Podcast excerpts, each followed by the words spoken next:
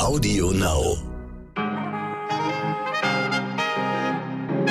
Guten Morgen, meine Damen und Herren. Schön, dass Sie heute wieder dabei sind. Mein Name ist Michel Abdullahi. Es ist Dienstag, der 1. Juni und das ist heute wichtig. Haben Sie es gestern gemerkt? Wir haben Ihnen extra einen kleinen Fehler eingebaut. Heute ist nämlich nicht der kalendarische, sondern der meteorologische Sommeranfang.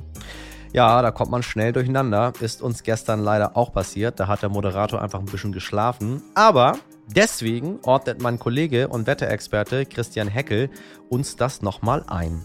Der Unterschied zwischen astronomischen und meteorologischen Sommerbeginn ist eigentlich recht einfach erklärt. Der astronomische ist am 21. Juni und passiert immer dann, wenn die Sonne am nördlichen Wendekreis genau senkrecht steht. Das ist also ein astronomischer Parameter. Für die Meteorologen ist immer dann Sommer, wenn der 1. Juni beginnt, denn der Monat Juni gehört schon äh, vom meteorologischen her zu den Sommermonaten. Und für die Statistiken ist es auch einfacher, wenn das genau ein Monatsanfang ist. Und die gute Nachricht zum Sommerbeginn ist, äh, dass das Frühsommerwetter erhalten bleibt, auch mit einzelnen Schauern oder Gewittern, aber bis zum Wochenende Temperaturen um die 25 Grad und immer wieder zeitweise Sonne. Erinnern Sie sich noch an die aufrüttelnde Reportage von Joko Winterscheid und Klaas Häufer Umlauf über das Flüchtlingscamp in Moria? Heute Abend bekommen die beiden zusammen mit ihrem Team unter anderem dafür eine Auszeichnung beim Nann-Preis verliehen. Was der Film Ihnen persönlich bedeutet, das erzählen die beiden mir gleich. Und dann hören wir später noch von Deutschlands wohl größtem Marilyn Monroe-Fan, denn die wäre heute 95 Jahre alt geworden. Oh Mann, hätte ich die gerne gesehen, wie die mit 95 ausgesehen hätte. Erstmal hierzu. Gestern hatten wir schon über den Betrug bei den Corona-Testabrechnungen berichtet. Nun hat sich Jens Spahn mit den GesundheitsministerInnen der Länder auf härtere Kontrollen geeinigt. Und das soll in den nächsten Tagen auch umgesetzt werden. Eine Maßnahme ist, die Abrechnungsdaten abgleichen mit den tatsächlichen Testbestellungen der Testanbieter. Die bisherige Praxis kritisiert auch Rainer Holznagel, Präsident beim Bund der Steuerzahler. Derjenige, der bestellt, der muss es nicht bezahlen und derjenige, der bezahlt, der überprüft nicht. Dementsprechend hätte man im Gesundheitsministerium aus meiner Sicht von vornherein eine andere Kette ähm, der Kontrolle mit vereinbaren müssen. Die Gesundheitsämter genehmigen die Testzentren zwar, prüfen aber nicht. Der Bund schreibt die Verordnung, prüft aber auch nicht. Und die Kassenärztliche Vereinigung leitet die Rechnungen nur weiter an den Bund und der bezahlt. In der Tat war das Ganze hier also eine Einladung zum Betrug, muss man sagen, weil ja so gut wie nichts dokumentiert werden musste, um abrechnen zu können. China kämpft auch wie wir mit einer immer älter werdenden Gesellschaft und so lockert das Regime nun seine Familienpolitik. Lange war pro Familie nur ein Kind erlaubt, nun dürfen die Chinesen sogar drei Kinder bekommen, ganz offiziell und mit Erlaubnis der kommunistischen Partei. Zusätzlich soll die Gesundheitsversorgung und die Kinderbetreuung verbessert werden. Es soll mehr Erziehungsurlaub und Mutterschutz geben. Wenn China jetzt auch noch an den Menschenrechten arbeitet, das ist aber ein anderes Thema. Jetzt, meine Damen und Herren, kommen wir zu zwei Männern, die es auf eine wirklich großartige Weise schaffen, Aufmerksamkeit auf wichtige Themen zu lenken. 15 Minuten, mehr brauchen sie dafür nicht. Ich spreche natürlich von den beiden Entertainern Joko Winterscheid und Klaas Häufer Umlauf. Heute bekommen Joko und Klaas zusammen mit ihrem Produktionsteam und der Autorin Sophie Passmann den Sonderpreis beim Nannenpreis verliehen. Der Nannenpreis, das muss man vielleicht dazu sagen, gehört zu den größten Auszeichnungen im deutschen Journalismus. Die Auszeichnung gibt's für ihre kurzen Sondersendungen bei den Kolleginnen von Pro7. Mal prangern sie darin sexuelle Übergriffe im Alltag an, mal beschäftigen sie sich mit der schrecklichen Situation in Flüchtlingscamps, zum Beispiel auf der griechischen Insel Moria. Und stets erreichen sie Millionen Menschen. Wir erinnern uns kurz in dem sehr emotionalen Kurzfilm A Short Story of Moria. Eine kurze Geschichte über Moria geht es um das Schicksal des jungen Afghanen Milad Ebrahimi, der von seiner Hoffnung auf ein besseres Leben in Europa erzählt.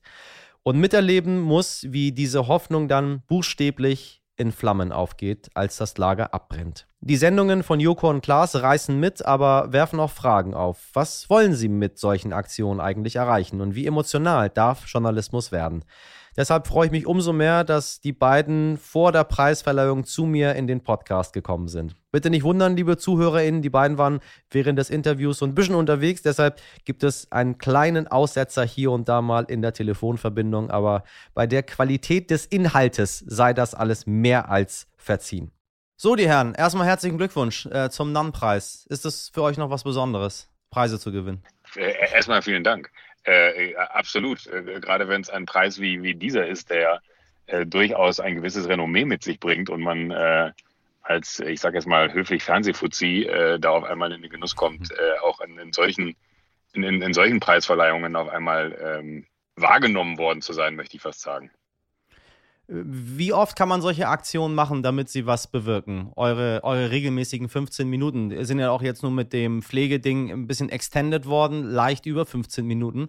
Aber wie oft muss man das machen, damit die Menschen tatsächlich was ändern und verstehen, dass was geändert werden muss? Ah, das ist wahrscheinlich gar nicht so leicht zu beantworten, ne? weil das ist ja, glaube ich, dann auch, wenn man ähm, so den, den Impact sieht, den diese 15 Minuten dann immer im ersten Schritt haben und man sich dann auch, äh, und das ist ja jedes Mal eigentlich so eine, so eine sag mal, Form von Unsicherheit, die da einen auch selber noch umgibt, so wie wird das angenommen werden? Äh, hat das dann genau den Impact, den wir uns davon wünschen? Ähm, ja. Und trotzdem glaube ich, ist aber dann eigentlich das ja fast, äh, ich würde jetzt mal das große Wort Frustration benutzen. Ich glaube, so das, was einem am, am meisten daran beschäftigt, ist im Nachgang immer bei uns so dieses, naja, was hat's denn jetzt wirklich verändert? So, und das ist, glaube ich, dann so der Moment, wir nehmen jetzt mal den, den Moria-Film als, als härtestes Beispiel, glaube ich, äh, ja. wo man äh, selber total berührt und äh, unfassbar bewegt ist, wenn man dann wirklich sieht, was da los ist und mit äh, der, der Mühe, äh, die man dann da irgendwie auch hatte, das so, so, so aufzuwerten oder aufzubereiten, wie man es aufbereitet hat. Und dann ist das irgendwie Thema. Äh, ja selbst bis hoch in den Bundestag äh, wurde es dann besprochen, äh, so, äh, wo dann gesagt wurde, ja, da, da müssen die beiden sich da erst drum kümmern, dass wir darüber reden, dass an den Außengrenzen was falsch liegt oder was. Und dann stellt man aber fest, Monate später hat sich da nichts dran geändert. Und das ist dann irgendwie so, glaube ich, es gibt viele Themen, wo wir wo wir gerne äh, aus der ganz persönlichen Haltung heraus, glaube ich, aktiv sind. Ähm, und dann aber halt die Veränderung herbeizuführen, das, das können wir halt dann leider, glaube ich, nicht so sehr. Ich glaube, da können wir auch nur ein Teil des Anstoßes sein.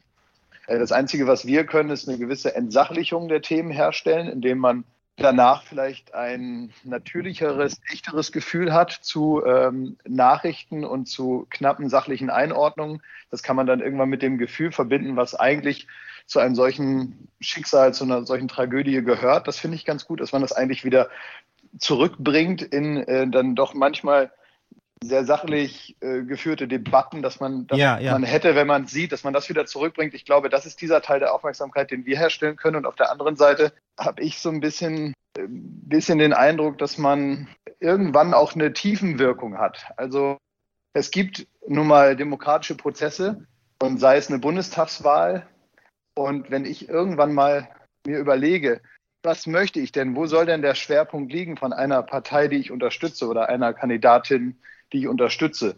Und ich muss ja. mich dann irgendwann mal entscheiden. Diese Tiefenwirkungen, die kann man nicht immer sofort am nächsten Tag oder in der nächsten Woche oder in den nächsten drei Wochen ablesen. Das ist jetzt nichts, was irgendein Erfolg messbar macht von so etwas, sondern ich glaube, ein Bewusstsein und eine Aufmerksamkeit auf ein Thema, die zeigt sich erst über eine ganz, ganz lange Zeit. Und da muss man eben immer wieder auch vermeintlich in dieselbe Kerbe schlagen, damit es ja. eben nicht vergessen wird, um zu wissen, was das heißt. Und glaube, ich glaube auch, dass wir, wenn wir so etwas nicht tun, vielen anderen Menschen, die Narrative aktiv prägen wollen, das Feld überlassen. Das größte Narrativ, mit dem wir momentan zu tun haben, äh, mit dem übrigens auch Menschen, die ähm, äh, Geflüchteten positiv gegenüber eingestellt sind, die prägen öfter mal auch das Narrativ, dass Migration ein Problem sei, das man lösen muss. Ja, vielen Dank. Ja. Es ist kein Problem, was man lösen muss. Es ist eine Weltsituation, mit der wir umzugehen haben und nicht in einer Generation, sondern wahrscheinlich in vier Generationen. Und es ist nichts, was man schaffen muss. Dieses Narrativ muss man auf der Welt schaffen, dass äh, Migration etwas ist, das wir einfach nur anpacken und auflösen müssen. Das geht nicht. Danke für diese Worte. Da sprichst du mir sehr aus der Seele, insbesondere als Migrant selbst hier in diesem Land. Sag mal, wenn wir, ähm, wenn wir schon dabei sind, äh, wie ist, was ist denn jetzt mit Milad? Wie geht's ihm? Habt ihr Kontakt zu ihm? Ist er nach, da wollte er hierher kommen, wenn ich mich nicht irre, Informatik zu studieren? Ähm, wie ist denn an diesem einen Beispiel es gelungen? Er ist immer noch da. Er ist immer noch äh, jetzt mittlerweile in dem, in dem neuen Moria. Ja. Und er ist immer noch leider das traurige Beispiel eines äh, vom einzelnen Menschen auf viele Menschen zu übertragenen Schicksals. Das ist weiterhin eine, eine Kapitulation Europas. Was machen wir denn in Zukunft? Äh, braucht es noch weitere, noch mehr schockende Bilder? Also, wenn wir das Thema jetzt nochmal drauf aufmerksam machen wollen und ihr würdet was ähnliches nochmal machen, dann würden die meisten ZuschauerInnen sagen, ja, das kennen wir jetzt schon. Muss es, muss es schockender werden oder äh, muss es einfach immer wiederholt werden, wie du gesagt hast, damit es irgendwann in der Tiefe der Gesellschaft ankommt? Das ist die wahrscheinlich beste Frage, die man stellen kann, ne? weil äh, für einen selber äh, wäre es einfach so leicht zu sagen, welche Veränderungen irgendwie herbeigeführt werden müssen. Also all das, was, was Klaas eben schon gesagt hat, dass man einfach hingeht und äh, sich dessen bewusst wird, dass das keine Situation, die hier und jetzt äh, gerade existiert ist, sondern eine Situation, die, die da ist, die auch noch bleiben wird und eine Situation ist, mit der wir äh, gemeinsam umgehen müssen und für der wir quasi mit den Menschen vor allen Dingen, aber auch die dann in der an den Außengrenzen sind, äh, eine, eine Lösung finden müssen, wie wir da, das irgendwie so aufsetzen, dass wir äh, ich, ich weiß nicht, ob man damit sagen kann, ob man das, dass man damit leben kann, aber dass wir halt einfach füreinander da sind. Ich glaube, wir müssen viel mehr in ein Miteinander kommen,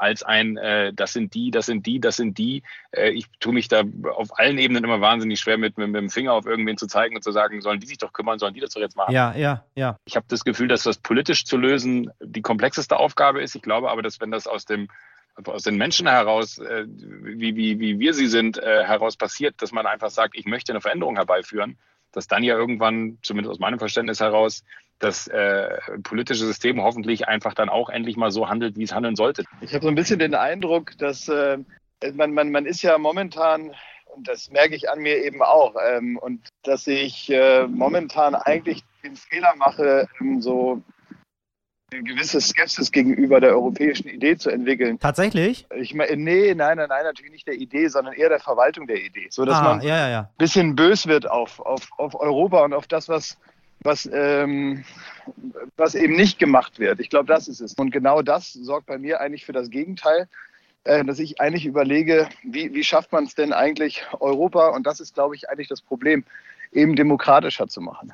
Noch demokratischer. Und es ist vielleicht ein bisschen eine Installationsprobleme, äh, äh, die wir jetzt nun viele, viele, viele Jahre später merken, dass es momentan, solange es totalitäre Staaten im Herzen Europa gibt, die immer genauso viel äh, Stimmanteil haben und genauso viel mitreden dürfen wie alle anderen, dann werden wir nun mal nicht dazu kommen, dass wir solidarisch gemeinsam eine Lösung finden für, für, für, für, für, für so Gegenwartsprobleme. Ja?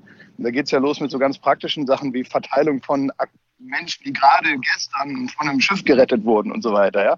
Wo dann irgendwie sich Leute auf die Schulter klopfen und sagen, wir nehmen zwölf.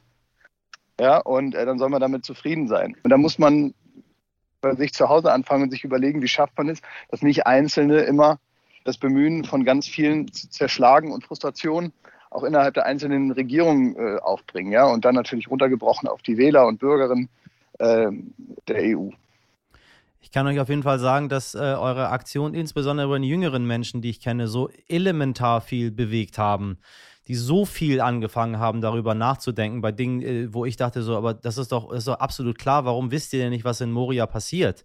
Ähm, deswegen von meiner Seite aus äh, ganz herzlichen Dank dafür, für, für immer wieder diese wiederkehrenden Aktionen, insbesondere in den Blasen, wo sie normalerweise nicht stattfinden. Ähm, und auch immer wieder den Leuten zu sagen, wenn ihr das nicht mögt, dann braucht ihr uns nicht zu folgen. Wir wollen euch nicht, wenn ihr das nicht gut findet. Also herzlichen Glückwunsch äh, zum Sonderpreis des NAN-Preises. Äh, willkommen im Establishment, Herrschaften. du bist schon da, oder? ich bin schon da. Du, das ist gut. Man kann Zigarre rauchen und sich äh, noch ein bisschen Whisky trinken. Also falls ihr langweilige Sachen machen wollt, kommt nach Hamburg hier. Ich danke euch für das Gespräch. Danke dir. Macht's gut. Übrigens können Sie bei der digitalen Verleihung des Nannenpreises heute Abend live dabei sein. Los geht's um 19 Uhr. Den Link dazu finden Sie in den Show Notes. Und wenn Sie diesen Podcast gerne hören, dann werden Sie diese, diese Preisverleihung unglaublich gerne sich anschauen. Happy Birthday, Mr. President.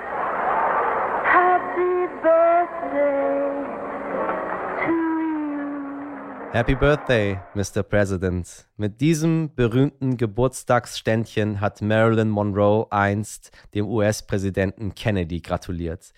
Zum heutigen Tag, da müsste sie sich eigentlich selbst ein Lied singen, denn heute würde die große Marilyn Monroe 95 Jahre alt werden.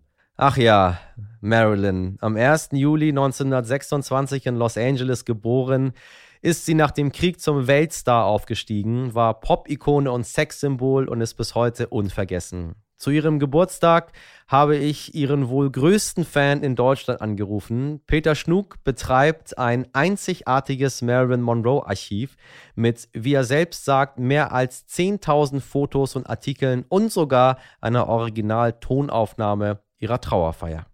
Hallo Herr Schnug, ich grüße Sie. Guten Tag, Herr Abdullahi. W wieso hat es Ihnen Frau Monroe so angetan? Ach, das ist eine lange Geschichte. Ich war neun Jahre alt und habe die Monroe in der Bravo gesehen und fand sie so derart toll und ich habe damals noch gar nicht begriffen, dass sie schon lange tot war. Und dann kam ihre Lebensgeschichte dazu, die mich sehr fasziniert hat und so ging es los mit meiner Sammelleidenschaft. Und wieso, wieso denken Sie, hält sich der Mythos Marilyn Monroe nach ihrem kurzen Leben bis heute an? Es ist der amerikanische Traum, ähm, es ist die Aschenputtelgeschichte.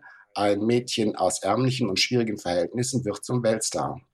Und das hat sicherlich auch damit zu tun, dass sie heute so ein großer Mythos ist und ähm, eine Ikone. Ich erinnere an das Bild vom verflixten siebten Jahr. Der Film ist fast schon vergessen, aber das Foto, wo sie auf dem U-Bahn-Schacht steht Ach, ja, ja, ja. und ihr Kleid hochwirbelt, das ist bekannt und wird wohl auch, ähm, ich sag mal, in die Geschichte eingehen. In 200 Jahren wird bestimmt dieses Foto eine Ikone von unserer Zeit sein. Und wie feiern Sie persönlich äh, Ihren Geburtstag, also Marilyn Monroes 95. Geburtstag? Also ich habe ein Geschenk bekommen. Ich habe morgen meine zweite Impfung und ich freue mich sehr. Ach nein, das ist das. Meinen Sie, das ist, äh, ist von oben gekommen? Ja, vielleicht ist sie auch mein guter Geist. Das kann gut sein. Und also ich freue mich sehr. Herr Schnug, ich danke Ihnen ganz herzlich. Ich danke Ihnen vielmals. Und äh, dann sprechen wir uns, ich würde mal sagen, zum nächsten runden Geburtstag, zum 100. Geburtstag von Frau Monroe, spätestens. Oder wieder. nächstes Jahr. Nächstes Jahr ist sie 60 Jahre tot. Ah. Das ist länger, als sie selber gelebt hat. Dann freue ich mich auf das nächste Mal mit Ihnen. Alles Gute. Ja, das war's für den heutigen Dienstag. Schreiben Sie mir gerne, wenn Sie Lob oder Kritik loswerden möchten, und zwar an heute wichtig at stern.de. Ich lese das wirklich alles mit großer Aufmerksamkeit und sehr gerne. Vielen Dank für die ganzen Zuschriften, meine Damen und Herren. Morgen hören wir uns ab 5 Uhr wieder bei Audio Now und überall, wo es Podcasts gibt. Und jetzt starten Sie gut in diesen Tag und machen Sie was draus. Ihr Michel Abdullahi.